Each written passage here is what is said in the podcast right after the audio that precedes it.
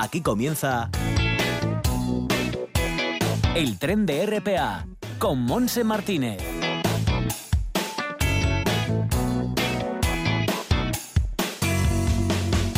Me acompañan también Manolo Luiña y Arturo Martín en el apartado técnico. Bienvenidos a este viaje radiofónico en esta primera hora de la tarde de hoy, miércoles, día 27, que se nota que ha subido la temperatura. En este momento en el Concejo de Gijón hay 16 grados con nubes y claros y subirá hasta 17. Está soplando viento del suroeste, eh, no muy fuerte, la verdad. La temperatura máxima en Navia será de 19, en Cudillero, Avilés, Gijón 17, Ribadesella y Llanes 16, con vientos curiosamente de noroeste en esa zona costera oriental. Y en el interior, en Cangas de Unis 19 máxima, en Nalón más 20 grados de máxima, 19 en Oviedo. 20 en Lena, no, perdón, en Mieres y ayer, porque Lena tendrá 21 grados con vientos del sur. En Tineo 17, 15 de máxima en y 19 en Cangas de Narcea. Bueno, las temperaturas suben, nubes y claros también dan un poquito de lluvia que puede caer a lo largo de esta jornada de miércoles. Mañana el viento uy, se va, va a ser bastante más fuerte y también tendremos temperaturas muy agradables, la verdad. Nosotros en este tiempo de viaje radiofónico en RPA vamos enseguida a estar con Roca Suárez, que nos hablará de las candidaturas que tenemos a los premios O de Teatro Asturiano. Y después eh, tendremos el espacio solidario al ALBA de la ONG Sol de Paz Pachacuti. Como siempre, para ello estaremos con Javier Arjona. Seguiremos con la agenda para la gente joven que no digas que no lo sabes y como todos los miércoles la parte final la haremos subidos al vagón vital, ese espacio medioambiental con el presidente de CEPESMA, Luis Lari. Así que nada, a disfrutar hasta las 2 de la tarde. Bienvenido.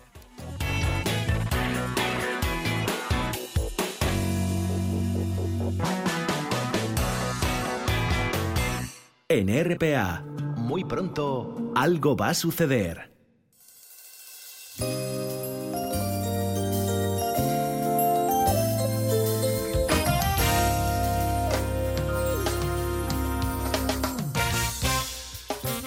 Una y ocho minutos de la tarde y ya saludamos a nuestra primera invitada de este viaje de miércoles. Saludamos, por lo tanto, a Roca Suárez. ¿Qué tal, Roca?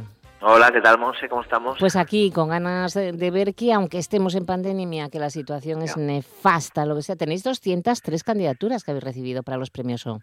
Pues sí, sí, sí, súper contentos. La verdad es que el año pasado fue un año de, de bastante producción de las compañías asturianas y ahí tenemos, sí, sí, 23 espectáculos estrenados, de, bueno, 23 espectáculos que se han presentado a que aspiran a, ganar el premio, los premios. Sí, sí.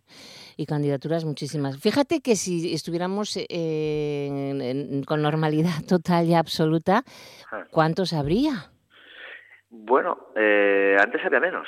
Antes había menos. Yo creo, yo creo, que este año ya, creo que tuvimos tanto tiempo. Cuando estuvimos en casa en marzo que, dijimos que vamos a hacer cosas eh, cosas nuevas. Tuvimos bastante tiempo durante ese durante esos meses y la gente se dedicó, pues mira, a escribir y, a producir. Así que genial. Nos, Muy bien. alegramos un montón. ¿O qué tal el nivel de esos proyectos, de esos espectáculos? Pues, yo, yo es que, eh, bueno, yo he visto alguno, el nivel bueno, la verdad es que tenemos un buen nivel aquí en Asturias de, teatro profesional, la verdad es que eh, nuestros compañeros o mis compañeros eh, se, se, lo trabajan bien. Y pero es que yo no no no veo los espectáculos eh, no te voy a ya, pero te habrán comentado algo sí sí sí. Eh, eh, lo que sucede yo veo a ver si si, si el vídeo que nos mandan está bien pero no no veo los espectáculos porque quien tienen que ver los espectáculos son pues el jurado. El jurado sí. yo no. Sí, sí, sí, sí. Que ya había alguno alguno presencialmente porque algunos compañeros pues voy, siempre intento ir a ver a compañeros pero y te han gustado me ha gustado, claro. Eh, eh, eh, esas preguntas a mí me gustan, porque tú imagínate que yo te dijera ahora, no, no me gustó, y este tampoco me gustó. Bueno, o unos, unos más que otros, ¿no? Eso siempre pasa, no, además. No, no, no, te lo digo de verdad, te lo digo de verdad que, claro, y hay cosas que a mí me gustan más y hay cosas que a mí me gustan menos, Lógicamente, como todo. ¿no? Hay cosas que me impactan más. Mira, yo no hago nada de danza, y la danza mm. es algo que a mí me emociona un montón. Y a mí también. Y, y no hago danza, vamos, estoy guapo para hacer danza. ¿Tú qué haces? Yo, eh, en, mi compañía. ¿En cuál estás tú, Roca? Yo soy Acar Teatro del Mundo y La Roca Producciones. Acar, Teatro nos dedicamos al, a espectáculos para público, espectáculos de clown para público familiar y, y, después tengo La Roca Producciones que hacemos espectáculos para público adulto. Vamos de estrenar eh, porno. Eso te iba a decir, que tú vas con, con porno. Yo voy con porno, yo voy con porno. La La Roca Producciones. fuerte, ¿no? Sí, sí, bueno, fue, fue algo eh, mira, te cuento la historia si quieres. hablando eh, empezamos a trabajar con Sandro Cordero y yo y queríamos trabajar juntos y, mm. de que hablábamos, de que hablábamos. Oye, que nos lo dirija Masio Rodríguez. Y, que queríamos, nos juntamos nosotros tres y después eh, hablamos con Cristina y con y con Ana Celia Álvarez, Cristina Lorenzo y Ana Celia Álvarez, y en un principio queríamos hablar de la depresión, pero mira dónde terminamos hablando. Terminamos hablando del porno, no sé. ¿Cuántas botellas de sidra tomaríais? No sé.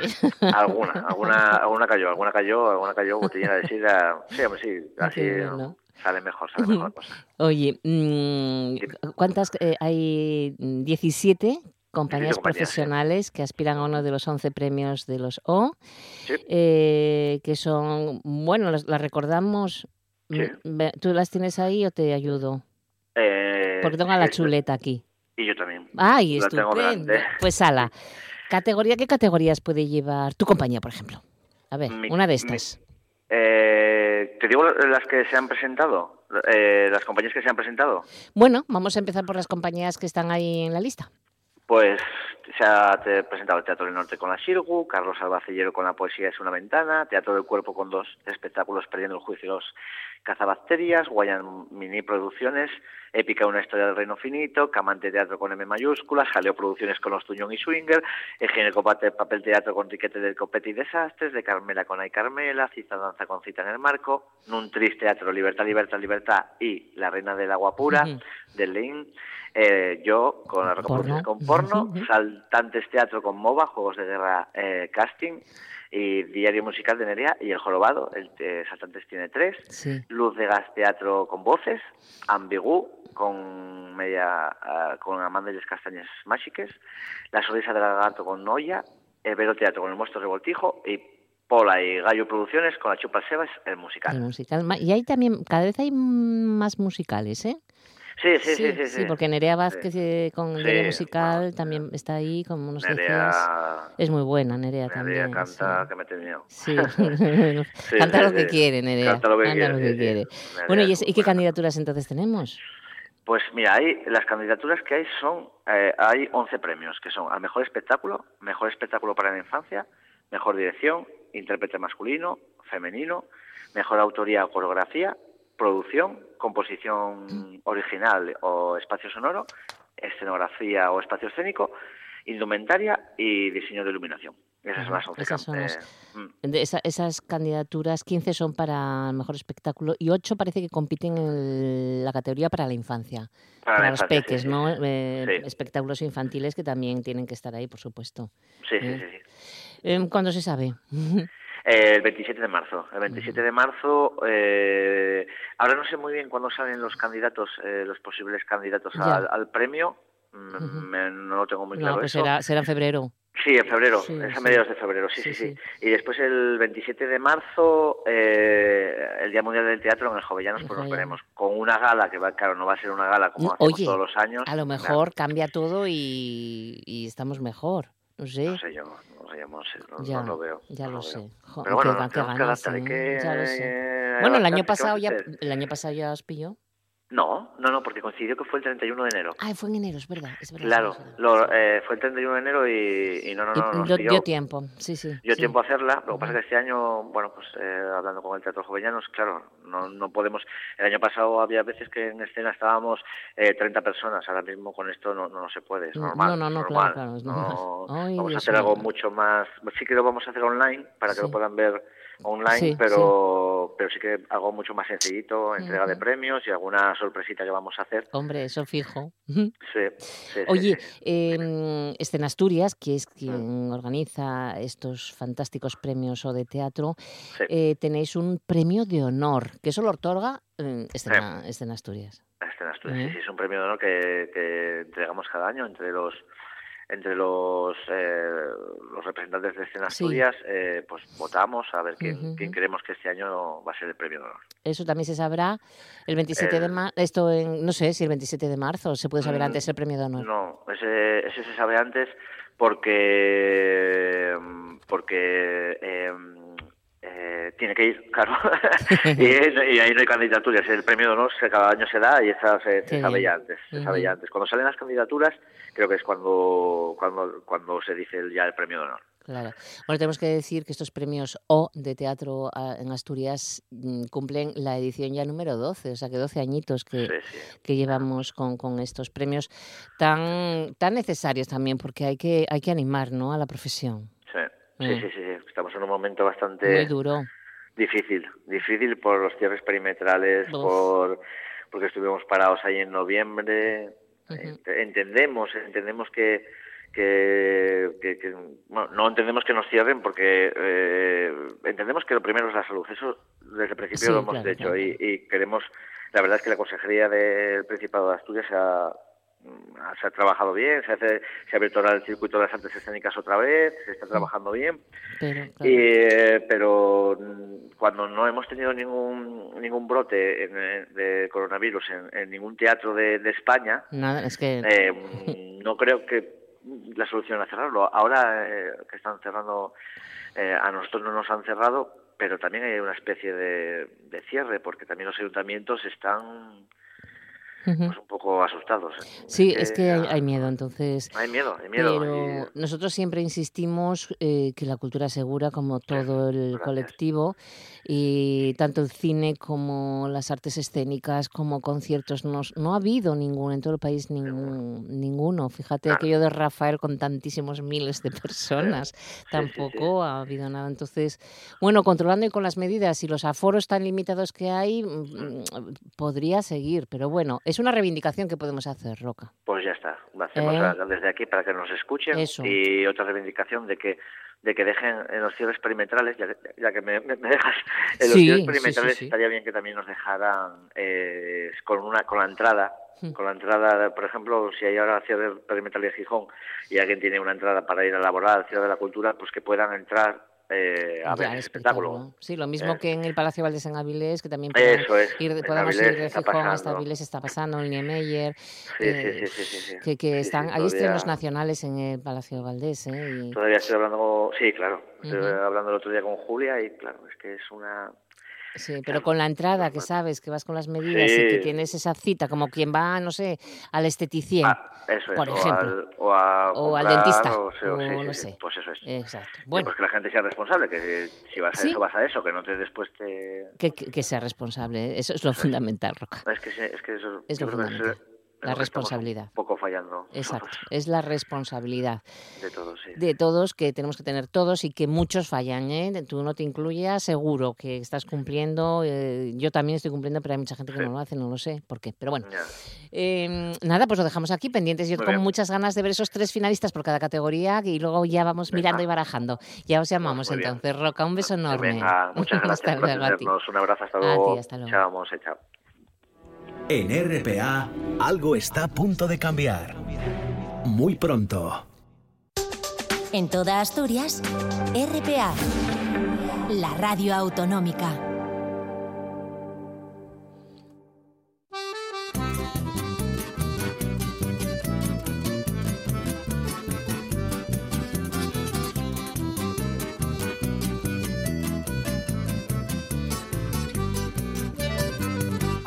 Invasão chegou de barco nessa América Latina, Veriscado da Europa esse plano de chacina. Vinham em nome da civilização, empunhando a espada e uma cruz na outra mão. Estamos ya en tiempo de solidaridad eh, con Sol de Paz Pachacuti entrando en el espacio al alba, que nos introduce esta sintonía que nos encanta del movimiento de los Sin Tierra de Brasil MST para saludar ya a Javier Arjona. ¿Cómo estás, Javier? Muy buenos días. Buenos. MST, que está cumpliendo 37 años estos días. ¿37 ya? Jesús. ¿Cómo pasa el tiempo, Javier? El tiempo pasa rápido y, más para ellas y ellos que, que son muchos millones de personas organizadas ahí. Mira, fíjate que las celebraciones han sido virtuales esta vez, lógicamente. Reflexión, valoraciones, compromiso y entrega de toneladas de alimentos sanos a la población en la pandemia. La verdad es que... No, no, lo que te iba a decir que me preocupan muchísimo por esa cepa brasileña que también hay del COVID, Porque precisamente, pues, pues, pues toda esta gente del MST son los últimos en que lleguen vacunas o medios para poder ayudarlos, ¿no? Muy poquitas y además con una desprotección que se está acusando al propio presidente del país, Bolsonaro, por, por genocidio ante alguna corte. O sea que la cosa es grave. Exactamente, que sí lo es. Bueno, vamos a otra noticia, Javier, porque esta semana, la última semana de enero, se cumplen dos años de Brumadiño. Sí, volvemos a Brasil o seguimos en, seguimos en Brasil. con estos dos años del desastre ambiental y humano de Brumadiño, que fue el 25 de enero, y las celebraciones en las circunstancias que estamos comentando que se han podido hacer, entre ellas una peregrinación mixta, una parte pequeñita presencial y lo demás virtual, sobre todo de las personas afectadas, que son muchas, ¿no? Eh, dos años se había producido en la localidad esta de Brumadiño un derrumbe de una balsa de, cantación de, mina de hierro y la muerte de al menos 272 personas, 22 siguen desaparecidas y en realidad llovía sobre mojado, si, si vale la expresión, porque pocos años antes, dos años antes, se había producido la de Mariana, de la misma empresa Vale do Río 12, lodos tóxicos muy, muy parecidos.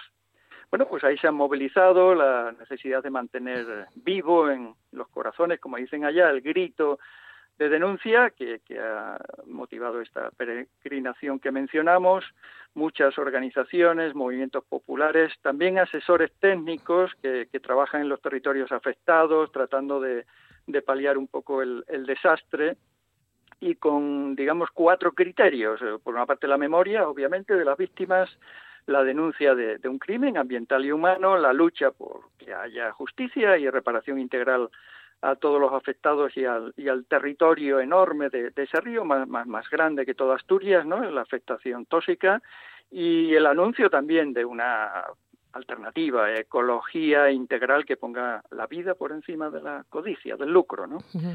Ahí hay un movimiento muy potente que hemos comentado aquí a veces en el tren, movimiento de afectados por las represas, porque son muchos millones las personas afectadas cuando han construido enormes represas en todo Brasil. Eh, se habla de más de un millón de personas organizadas en este MAP, ¿no? en, portugués, Movimiento de Atengido por la Barrage. Mm. Organizó la jornada sexta, dos, dos años del crimen de Vale de, de la Vale, la Vale es la Vale de Río Doce, la empresa allí popular, en Brumadiño, justicia solo se logra con lucha y organización y son en estos dos años se puede suponer muchas idas y venidas al Tribunal de Justicia de Minas Gerais. Mm. Minas Gerais es el estado donde, nació, por ejemplo, Frei Beto, ¿no? Que, ha escrito un libro hermoso sobre, sobre ese estado y la historia. Y ocupaciones, enfrentamientos también por el derecho al agua, la ayuda financiera de emergencia, la contratación esta que mencionamos de asesorías técnicas independientes, y actualmente por el derecho a participar en, el acuerdo que se produzca entre la empresa, la grande empresa Vale, y el gobierno del estado de Minas Gerais. Así es que esta jornada ha estado con esas cuatro características, ¿no? Recordando el desastre y siguiendo adelante la búsqueda de justicia. Muy bien, pues eh, vamos a otra cuestión, Javier, porque estamos a la mitad del Foro Social Mundial. Estamos a la mitad, empezó el sábado y hasta el domingo todavía hay una enorme cantidad de actividades que son virtuales y es imposible seguirlas a todas, ¿no? Quien, quien lo hayamos intentado. Mucho activismo, aunque sea en este modo incómodo, ¿no? De, no presencial. Eh, los temas más candentes, la paz, los derechos, la justicia social y económica, el clima, la propia pandemia, las perspectivas de transformaciones que por cierto, hablando de, ríos, como el caso de Brumadiño que hemos mencionado y tantos otros, pues ha sido presentada para debate una declaración de derechos de los ríos, que nos puede sonar extraño, pero hay que recordar, por ejemplo, a Berta Cáceres, que se, se, la llamó defensora de los ríos, o esta semana que ha sido asesinado el mexicano Fidel Eras Cruz, defensor de los ríos en Oaxaca. O sea que la cosa no es de hace cuando mataron a, a Berta Cáceres o, anterior o Grumadiño, sino que es muy, muy del presente, ¿no? Eh, eh, este tema. Así que, bueno, si va a haber o no una declaración, en todo caso se somete a debate y a consideración. Los derechos humanos, el propio futuro del Foro Social Mundial y tantos otros temas en un foro que siempre fue paralelo y lo sigue siendo, ¿no? Y alternativo al de los ricachones, por así decirlo, en Davos, que también se han visto obligados esta vez a hacerlo de forma virtual y no allí en aquel lugar de Suiza, ¿no? Bueno, pues eh, sigue la propuesta de participar hasta el domingo, desde Casina se puede hacer. Por cierto, como he sabido, más de dos millones de personas han perdido la vida y cientos de millones se están viendo arrastradas a la pobreza en este tema actual de la pandemia, pero el informe de Oxfam que ha presentado frente a Davos dice que en solo nueve meses las mil mayores fortunas del mundo ya habían recuperado las pérdidas económicas y siguen enriqueciéndose, mientras que las personas en mayor situación de pobreza podrían necesitar más de una década para recuperarse de los impactos económicos de esta crisis. Mm. El Foro Social Mundial, por supuesto, es la antítesis de, Davos, como muestra este informe de, de rabiosa actualidad. ¿no? Ya, ya, ya. Y ayer creo que hubo una fuerte movilización solidaria con el campesinado de la India, Javier. Ayer era, según parece ser, el Día de la República Hindú y aprovecharon entonces eh, para hacer una enorme movilización, aunque ya llevan dos meses. varios movimientos campesinos de, de India, que son muchos millones de personas, para hacer una gran movilización. Y por cierto, que, en este tiempo ya llevan 70 muertos, ¿no? ¿no? son gratis estas movilizaciones. Pues miles y miles de campesinos, campesinas, familiares siguen protestando. Llegaron a la capital de la India y, y en sus alrededores contra unas leyes agrarias que dicen ellos y ellas que podrían ser usadas para la entrada saco de empresas extranjeras en el campo hindú y a pesar del frío, dicen las crónicas y de la, esta brutal represión de la policía, en algunas zonas, pues el sector agrícola en protesta se mantiene firme. Ayer fue multitudinaria esa movilización en defensa de sus productos básicos, ¿no? El trigo, el arroz, eh, los precios que se garanticen para, para esos productos y demandan que hagan retroceder estas leyes que ha introducido el gobierno de la India y que ellos consideran que que va en contra del sector de todo el sector agrícola de la India, que insisto son muchos millones de personas. Ayer fue, según las crónicas, los manifestantes, sus tractores que se ven en la foto, llegaron hasta las puertas del Rastrapati Wawan, que es la residencia oficial del presidente indio, han levantado campamentos en Nueva Delhi, allí promueven una cultura solidaria con cocinas, con lavanderías comunitarias, puntos de distribución gratuita de productos esenciales y también lugares de debate, de discusión y actividades recreativas. Pues eso reclaman la derogación de esas tres nuevas ordenanzas que se pusieron en vigor en, septiembre eh, en el Parlamento y a las cuales acusan de dañar la soberanía alimentaria del país poniendo el fruto de su trabajo pues a merced de esas empresas extranjeras. Son mucha gente, son millones de personas y ayer la Vía Campesina Internacional pues eh, orientó a que encendiéramos una vela en fraternidad con la campesinada india, ¿no? pues muy bien. ¿Y mañana jueves hay una charla en el Llavadero? El Llavadero de Siero, Asociación Cultural, pues eh, hace al mes una actividad que tiene que ver con la solidaridad, eh, el resto de, tiempo con otros temas, ¿no? Y mañana jueves la preocupación por qué se puede hacer frente a las masacres abundantes y reiteradas en Colombia. El formato de conversatorio eh, virtual, como corresponde a esta época, todavía ¿Por qué la Unión Europea ha declarado que efectivamente hay que proteger las vidas y cumplir los acuerdos de paz? ¿Qué soluciones son posibles desde las instituciones mundiales y locales, desde aquí, desde Asturias, desde el movimiento solidario? ¿Qué se debe proponer, exigir eh, aquí en nuestra tierra y, en Europa? Y van a estar eh, Muñoz, que es abogada exiliada ahora mismo en Madrid, forma parte del Comité Permanente por la Defensa de los Derechos Humanos, estuvo acogida a protección temporal aquí en Asturias en otros años, Yuri Neira, de la campaña contra la brutalidad policial, él es el padre de Nicolás Neira, hemos conversado de, su caso varias veces aquí, en el tren, joven de 15 años que fue asesinado por la policía en la manifestación del primero de enero. También estuvo en el programa asturiano y luego regresó y luego volvió a Asturias, donde está ahora mismo, y este lunes, este lunes 25, ha sido declarado culpable uno de los policías que asesinó a Nico cuando casi se han cumplido ya 16 años de, aquel crimen.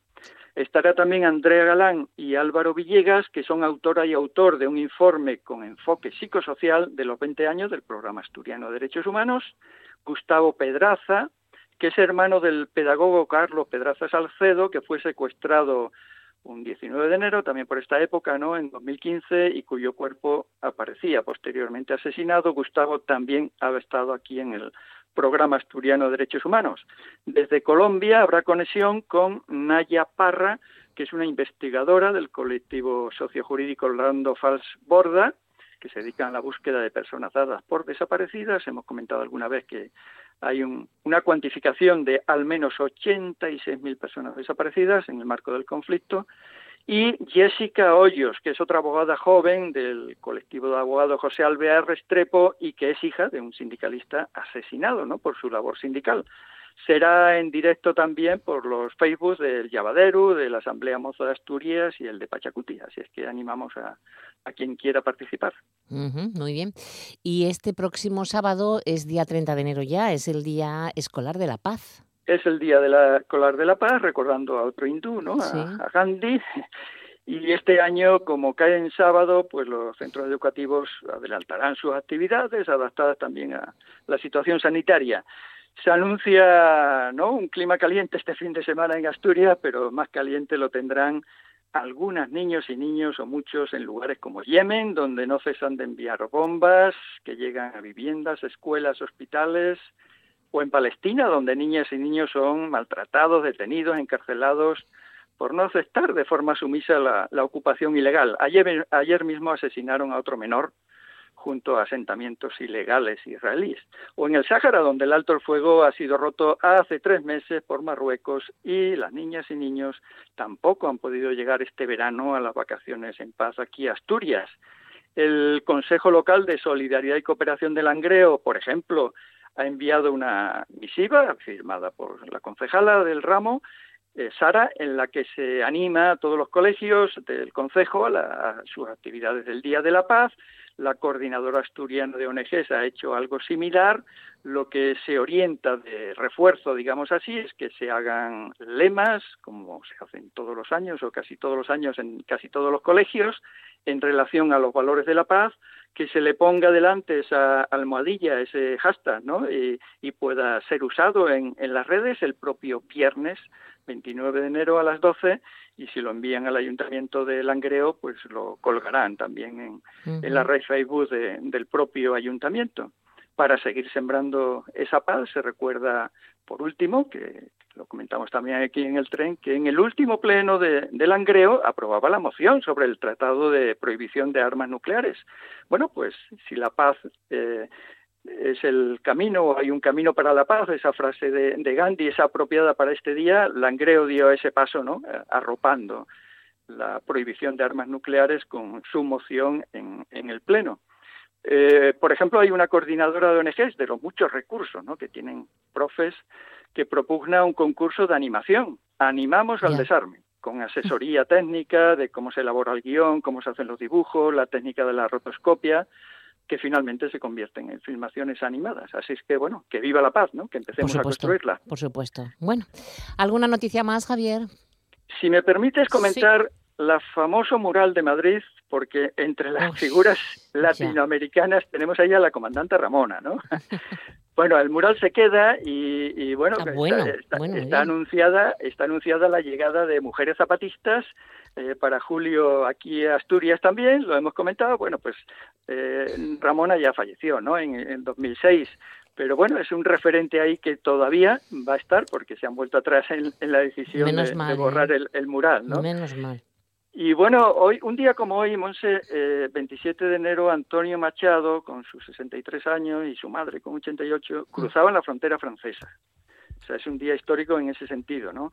A las tres semanas, como he sabido, fallecía allí en Coyure. Bueno, pues es eh, día para recordar porque es el día también de Mannhausen, ¿no? Cuando se liberó ese campo de concentración donde ah, unos 7.200 españoles, además de todos los demás personas, eh, estaban allí, 4.400 eh, murieron y los sobrevivientes por ejemplo, el Polesu Vicente García Riestra, que también hemos comentado aquí varias veces, que también falleció en Francia, como Machado, nos dijo en Siero y en Noreña lo que le dijeron sus compañeros, cuéntenlo para que nunca más, ¿no? Así es que, bueno, referente a, Machado, eh, cuando llegue el día del último viaje y esté al partir la nave que nunca has de tornar, pues me encontraréis a bordo ligero de equipaje, casi desnudo, como los hijos de la mar, premonitoriamente había escrito ese poema, ¿no? Recuerdo machadiano y que el Pachacuti no sea propicio. Que nos siga acompañando, claro que sí. Bueno, Javier, un abrazo muy fuerte y que te cuides mucho. Buena semana y hasta el miércoles, que ya será febrero. Hasta el miércoles de primero de febrero. Saludos, solidaridades, abrazos. No digas que no lo sabes. Toda la información juvenil en RPA. Ponte al loro y no digas que no lo sabes.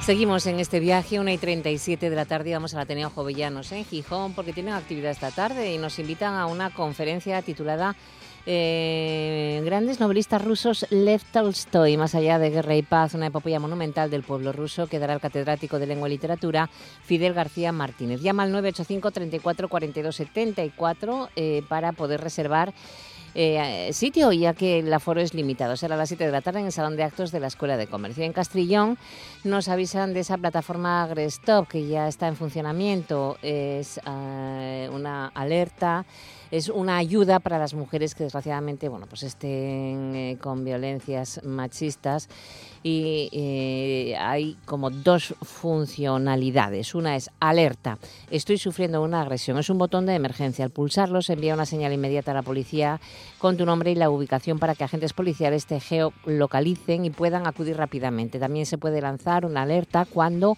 estoy presenciando una agresión. Cualquier persona testigo de un acto de violencia puede comunicarlo. Al pulsar este botón, la policía recibe una alerta con la ubicación y la movilización de recursos es inmediata. Y luego la otra funcionalidad es Acompáñame. Sirve para que en el recorrido a casa tus propios contactos que hayan descargado la aplicación pues hagan de acompañantes y puedan seguir tus pasos a través de un mapa virtual. Esta función es para uso privado entre la persona usuaria y los contactos que elija, pudiendo lanzarse la alerta a la policía a lo largo del recorrido si fuera necesario.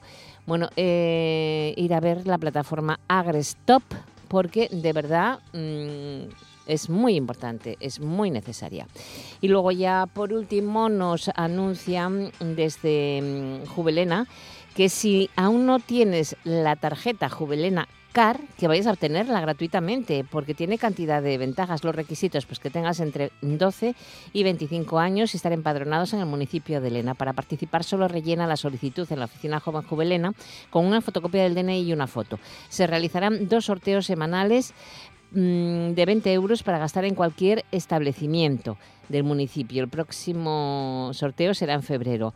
Y mm, los jóvenes que hayan sacado la tarjeta en años anteriores quedarán automáticamente incluidos. Bueno, toda la información la tienes en Juvelena. Es una información para el municipio de Elena. Son las 2 menos 20 de la tarde y como es miércoles, ya lo sabes. Recuerdo que entramos ahora mismo en un espacio medioambiental. No digas que no lo sabes. Toda la información juvenil en RPA. No pierdas el tren, ponte al loro y luego no digas que no lo sabes. Un espacio que patrocinan las oficinas de Sama del Langreo, San Martín del Rey Aurelio, Laviana, Mieres, Ayer y Lena, con la colaboración del Principado de Asturias. El vagón vital, con Luis Laria.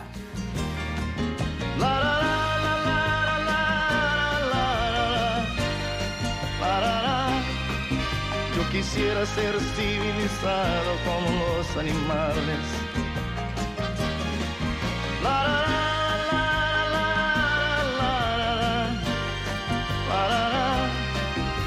Quisiera ser civilizado como los animales. 2 menos 20 de la tarde, este miércoles 27 de enero, y ya podemos, eh, bueno, pues hablar un poquito de algo que estamos organizando y que, ¡ay, qué ganas tenía de contarlo y no podía! Luis Laria, presidente de CEPES, está con nosotros. ¿Qué tal, Luis? Bienvenido. Muy buenas, muy buenas. ¿Eh? Muy, buenas y, muy buenas y muchísimas gracias.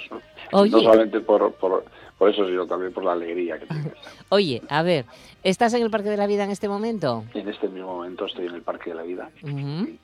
Bueno, pues tenemos que anunciar que hemos estamos organizando, porque por culpa de la pandemia eh, tenemos que retrasar eh, un evento solidario que iba a ser el lunes día 1 de febrero, pero lo hemos pospuesto para el día 15 de febrero. Una exposición venta eh, de muchas cosas eh, muy importantes con decenas de, artistas, escritores, eh, un montón de personas que están colaborando para poder sacar adelante el Parque de la Vida que se ha quedado negado. Ya lo habíamos contado, Luis, que en diciembre las tormentas, todo el mal tiempo que hemos tenido y las circunstancias han hecho que se inundara todo aquello. Bueno, se inundaron, sí, en realidad fueron tres exposiciones las que se inundaron. motivo fue que una alcantarilla de un camino aquí cercano, pues quedó totalmente, en este caso, pues eh, tupida con, plásticos de estos de, de, silos que se utilizan para embalar lo que es la hierba y lo que ocurrió pues que se hizo casi como quien dice un lago, ¿no? Y entonces se desbordó, salió todo hacia el parque, eh, afectó a, tres exposiciones, eh, digamos que lo que afectó en realidad fue al mobiliario, eh, obviamente también, y bueno, el Pladur y lo que es parece que eso pues vamos a tener que recomponerlo también, y bueno, pues son cosas que pasan, accidentalmente pues nadie iba a pensar que iba a ocurrir, y realmente, bueno, pues hombre, es un palo mm. importante porque yo parece ser que eh, buceando toda mi vida, pues eh, cuando yo no me meto en el agua parece que el agua viene a mí. ¿eh? ya te digo. Pero bueno, mm, ya ves que no queremos que eso desaparezca y que queremos mm, poner ese granito de arena para, para que vuelva a ser una realidad y para que esa labor que se hace desde el Parque de la Vida pues continúe porque es una labor sobre todo pedagógica también para los críos, para que aprendan a amar el medio ambiente, mm, independientemente de esa ayuda a animales también que lo necesitan, no solamente marinos, sino de todo tipo. Entonces hay que ir para adelante, Luis.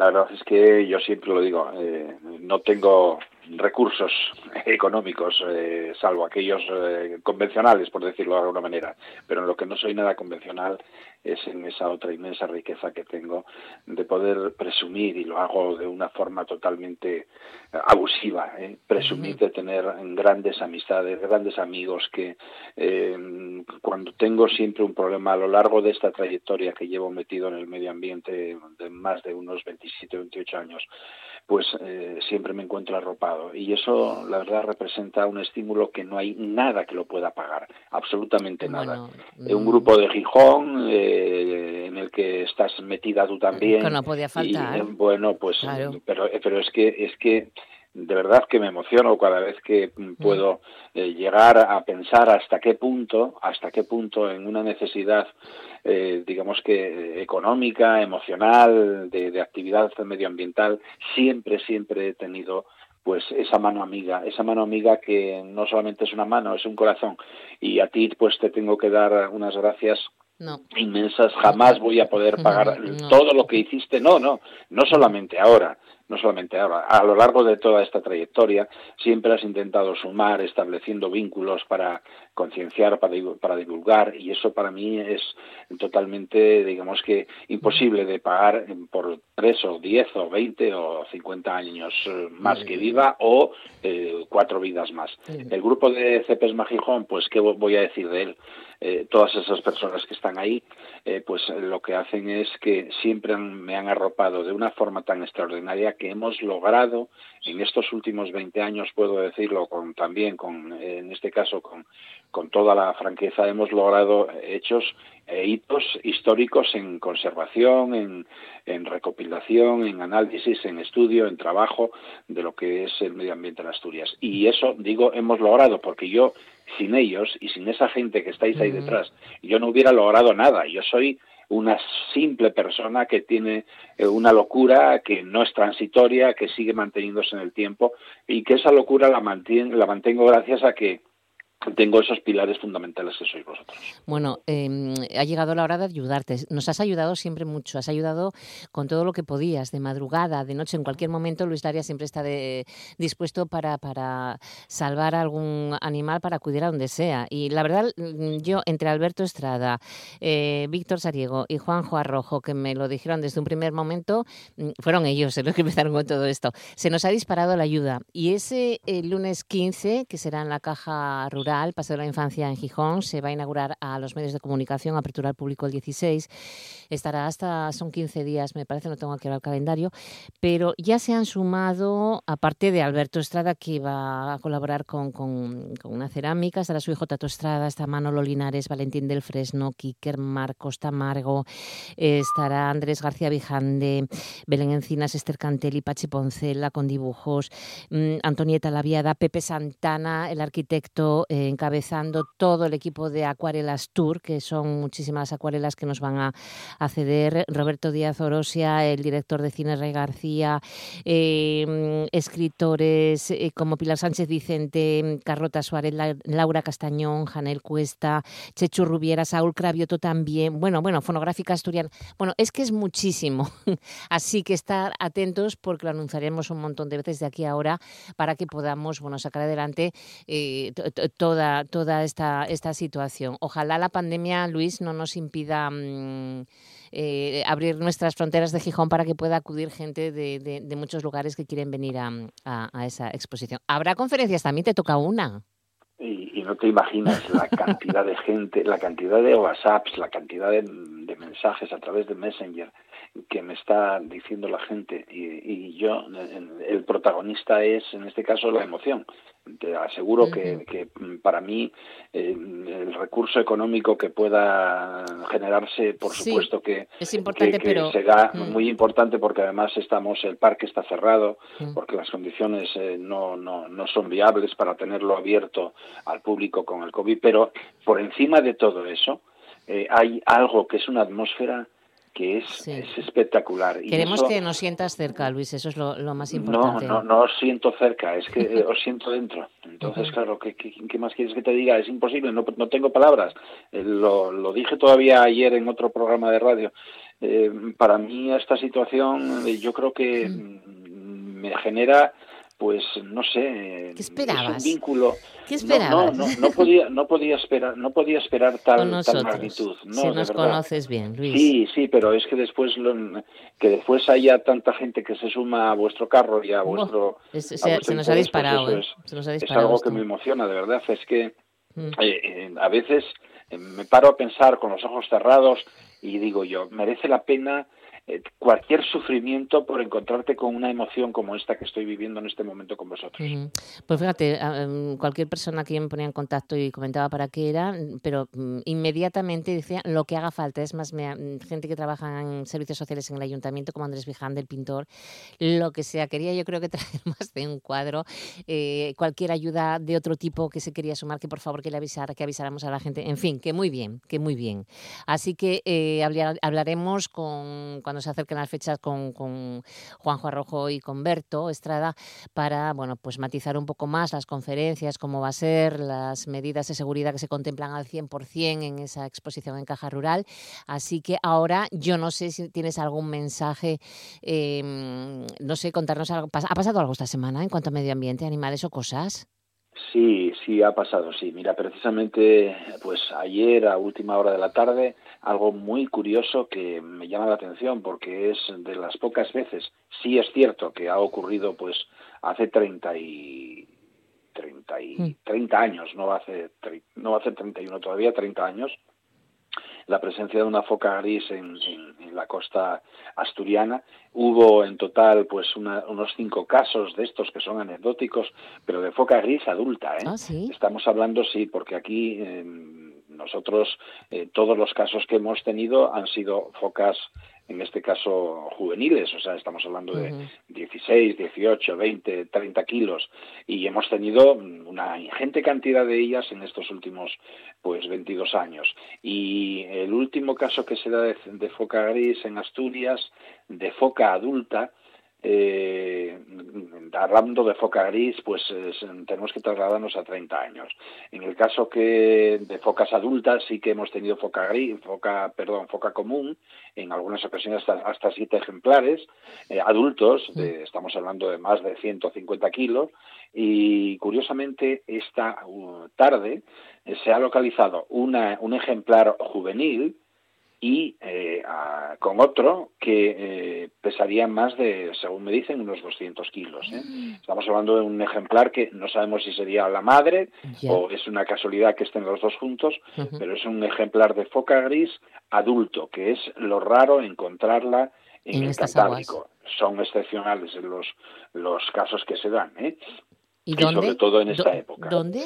Pues precisamente al lado de Puerto de Vega muy cerca de Puerto de Vega. ¿eh? ¿Las has podido eh, ver? No. No, yo no las pude ver. Me avisaron dos chicas primero que estaban en el espigón y que las vieron. Fliparon. Eh, y después un, pescador que entraba precisamente con, con el barco. ¿Qué puede ser de ellas con estas mm, aguas? Pues es posible que sea un ejemplar adulto que hubiese parido aquí, eh, no sería una rareza, ¿eh? O sea, yo hasta hace un tiempo lo podría haber considerado como una rareza, pero yo he tenido la suerte, y yo he tenido la suerte de asistir a un parto, ah. asistir a un parto de una foca común. La foca común aquí aparece en, los, en las etapas de verano. Y justo en la playa de Serantes, un 11 de agosto, eh, con la playa llena, pues parió una foca común a un bebé que yo al cogerlo del agua, de una de las charcas que había, justo cuando lo levanté, pues vi que tenía el cordón umbilical sangrando, o sea que eh, asistimos, por decirlo así, al parto. Eh, colaboró en aquel momento la Guardia Civil con nosotros y, y, bueno, pues aquello fue algo espectacular porque es el único caso que se da de nacimiento de foca común en el sur de Europa porque eh, la foca común, a pesar de que la llamemos común, es la más escasa de las que tienen presencia en la península. ¿Qué cosas? Pues esto es una anécdota que, bueno, pues estamos intentando saber si se trataría, pues incluso de otro parto, que hubiese sido una hembra arrastrada por estas corrientes eh, digamos que estas, eh, estos temporales que se están generando ahora tan en la zona de, las Islas Británicas y que hubiese estado preñada y que hubiese parido por aquí, por la zona. ¿eh? ¿Se puede quedar? De momento no podemos saber nada. No, no, no, no. Es casi seguro que será una situación errática que en un momento determinado pues eh, se vuelva a marchar, igual que ocurriría con, con las focas pequeñas cuando se recuperan y se liberan aquí en la costa. Claro. ¿Que mm, siguen las corrientes?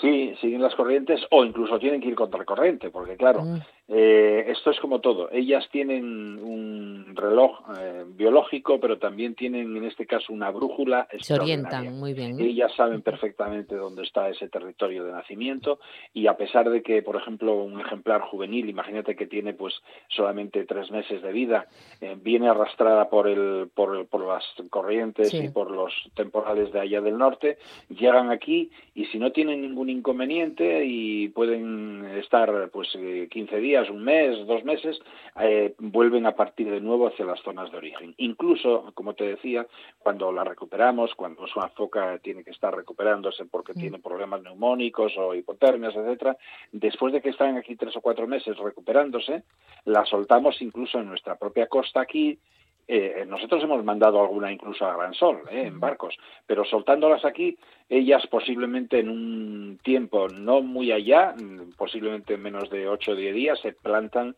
en las zonas de origen.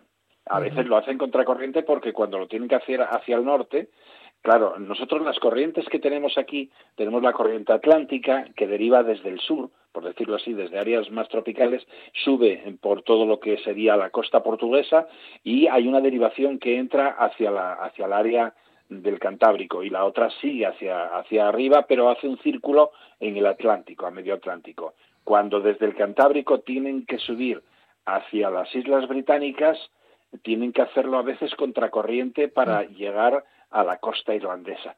Pero bueno, ellas son capaces perfectamente y no tienen ningún inconveniente. Nadan mejor que nosotros. Hombre, claro, me imagino. Oye, ¿cuántas focas habéis cuidado en CPSMA y las habéis soltado? Ya unas cuantas, ¿no? Pues mira, que hubiéramos tenido que recoger 37. Uf, 37. O sea, es un, es un montón. La verdad es que Asturias es el punto donde más focas se han recuperado de la península ibérica. Y registradas en cuanto a lo que son citas presenciales de ellas en la costa, pues rondamos más del centenar. Hubo algún año como hace tres años, cuatro años, que fue muy pródigo, cuatro o cinco años que fue muy pródigo, que llegamos a tener hasta 31 en un mismo mes, como fue el mes de enero. O sea que la presencia de ellas está supeditada en un altísimo porcentaje a la incidencia eh, climática de lo que es el área de las Islas Británicas, porque de la zona que nos vienen a nosotros aquí básicamente, y lo sabemos por crotales, eh, instalados en ellas, mm. son archipiélagos que están al noroeste de las mm. islas, de, lo que es la, Irlanda, ¿no? Y bueno, pues eh, cada vez van a ser más asiduas y es posible, sería posible que en un futuro, no sé cuándo, podrían volver a sentarse. ¿eh? No sabemos cuándo, pero sí es cierto que en etapas anteriores hace, claro, los cambios son no son cíclicos, pero son eh, digamos que casi cíclicos, eh, en glaciaciones, etcétera. Aquí en Asturias, en otras etapas anteriores, hace posiblemente, pues a lo mejor 5.000 o 6.000 años, hubo focas con mucha más asiduidad e incluso podrían ser estables en muchísimas ocasiones. De hecho, incluso las toponimias que existen en muchas zonas de la cornisa cantábrica hablan de lloveras o de lloveras o lobos y generalmente eso no eran de lobos, lobos de mar, terrestres, sino que eran de lobos de mar. Posiblemente hubiera sido casi con seguridad eh, foca gris, eh, que sería más fácil. ¿Dónde tenemos ahora todavía esos últimos reductos en el sur de Europa de foca gris? Pues los tiene Francia. Mm, en Francia tenemos foca gris, es foca gris autóctona. Mm. Por lo tanto, aquí en Asturias, pues, pues posiblemente, hace 3.000 o 4.000 años la hubiéramos tenido o incluso menos. ¿eh? Bueno, pues vamos a dejarlo aquí con esta historia, este asunto de la foca gris en el Cantábrico. Muchísimas gracias, Luis. Cuídate muchísimo, que tengas buena semana. Muchísimas gracias por todo eso. Y sí, no hace falta. Hasta la semana que viene, Luis. Un beso. Chao, hasta luego.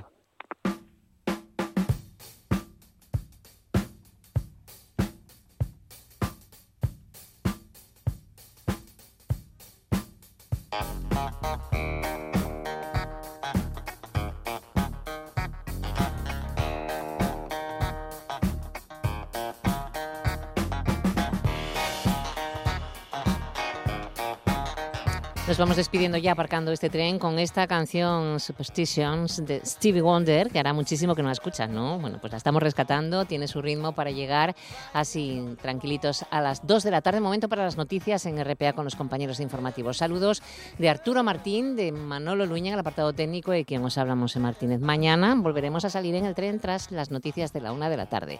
Así que tengáis buena tarde, cuidaros muchísimo, responsabilidad. Hasta mañana.